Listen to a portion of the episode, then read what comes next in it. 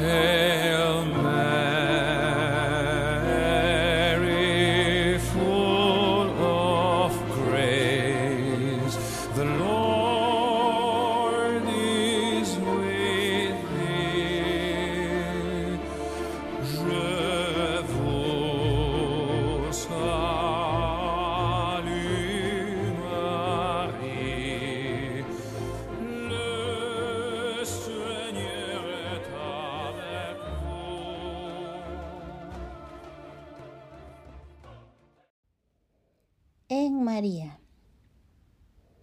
Damos con estas palabritas de dos letras en un paso más, el último en el camino que nos lleva a la transformación de nosotros mismos en Jesucristo. Si María es el paraíso de Dios que nos la ha dado para que se convirtiera en nuestro ambiente vital, al hacerlo nuestra madre, quiere que vivamos la misma experiencia como lo fue para él.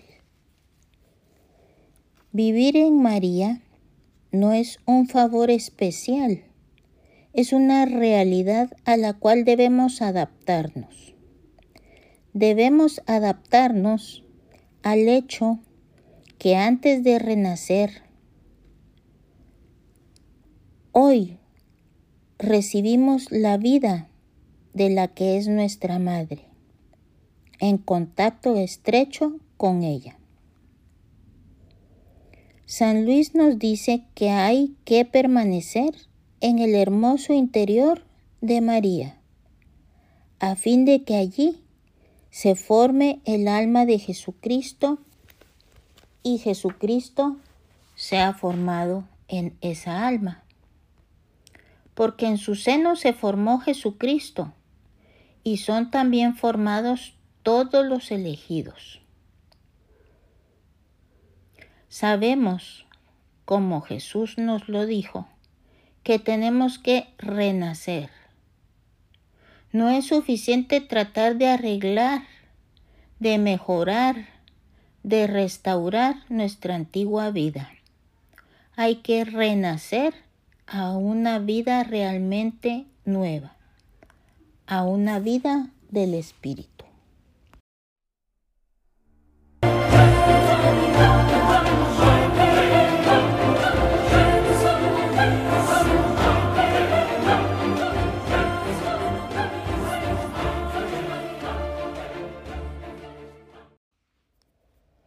volvemos a encontrar aquí esa intuición monfortiana que ya habíamos encontrado. Todavía no hemos nacido.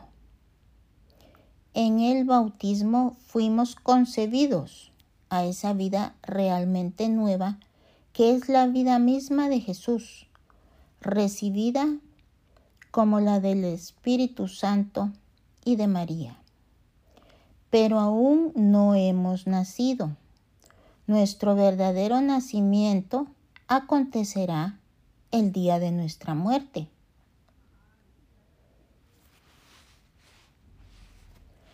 No leemos en las catacumbas de Roma sobre las tumbas de los mártires que el día de su muerte era en realidad el día de su nacimiento.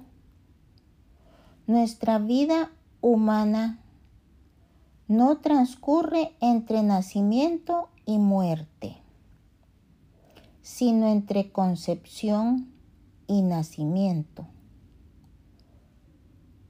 En la tierra caminamos hacia nuestro nacimiento. En relación con este nacimiento, los años en esta tierra son solo una larga gestación. Entre tanto, somos llevados en el seno de nuestra madre para ser en él guardados, nutridos, alimentados y que vayamos creciendo hasta que esta querida madre nos engendre a la gloria. Y nuestra verdadera vida quede escondida con Cristo en Dios.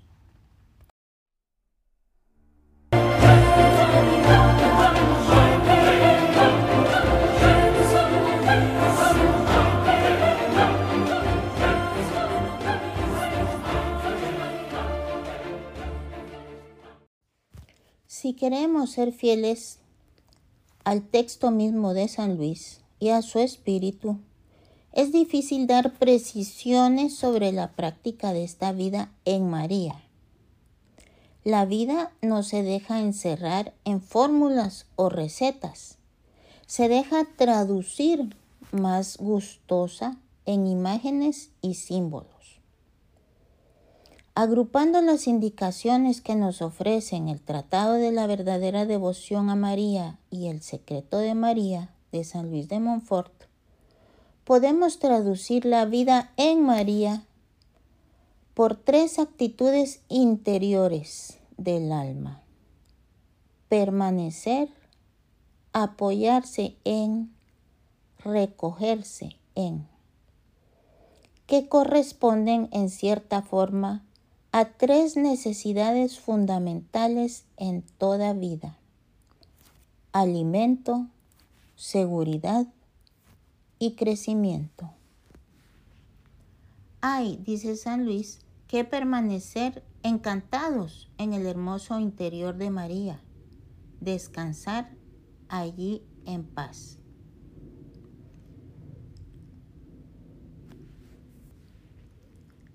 Si se hace necesario permanecer en María, se debe ante todo a que hay que permanecer en contacto con la vida, para no separarse del ambiente nutricio en el que se haya sumergido el nuevo ser, para encontrar mejor al que es la vida y que se halla totalmente en María es también para descansar ahí en paz, porque la vida tiene necesidad de paz para crecer y dilatarse. La expresión permanecer en evoca toda una constelación de imágenes que se completan mutuamente. La del templo, del seno materno, del molde, de la viña. Todas hablan de interioridad de vida escondida. Para mantener el contacto con la vida hay que saber también retirarse para trabajar en la gran obra de la perfección, al lado del cual, dice San Luis, todas las demás obras no, son solo, sino un juego de niños. Esa actitud interior evoca a la vez la seguridad, la confianza y la dulzura.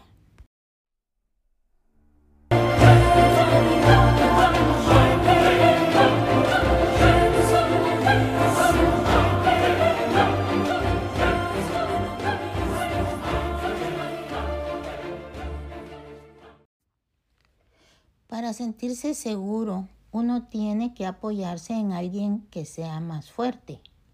María es poderosa, nada es capaz de arrebatarle lo que a ella se le ha confiado. En María, nos dice San Luis, el alma queda libre de turbaciones, temores y escrúpulos. Allí está segura contra todos sus enemigos, el demonio, el mundo, el pecado que allí nunca han podido entrar.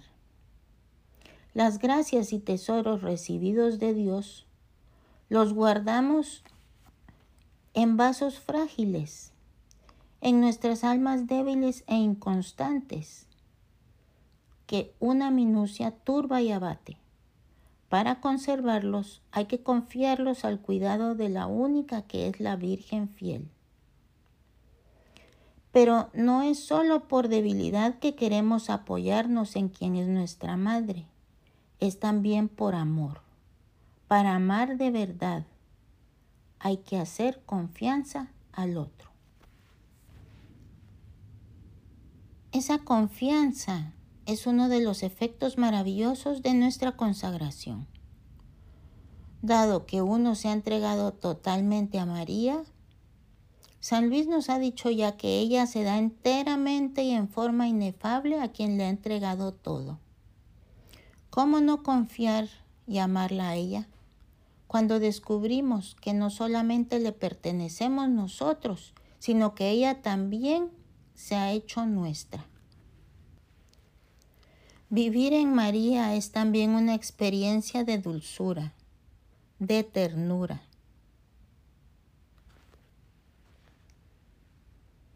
Por ello, vivir en María finalmente también es recogerse dentro de sí mismo. Para formarse allí una pequeña idea o imagen espiritual de la Santísima Virgen María. Para hacer palpable y sensible su ternura materna, para hacernos comprender mejor la trascendencia de ese recogimiento interior y la profundidad de esa imagen espiritual. El mismo San Luis acude, a varios símbolos. La Virgen María nos dice, será para nuestra alma el santuario donde encuentres a Dios en la oración. La torre de David que te defenderá de tus enemigos. La lámpara encendida que ilumine tu espíritu y te inflame de amor de Dios. Recogerse, entonces, en el sentido que le da San Luis, es vivir una gran renuncia por todo y en todo de nosotros mismos. Al vivir por María, la hemos colocado en la fuente misma de mi ser y de mi vida.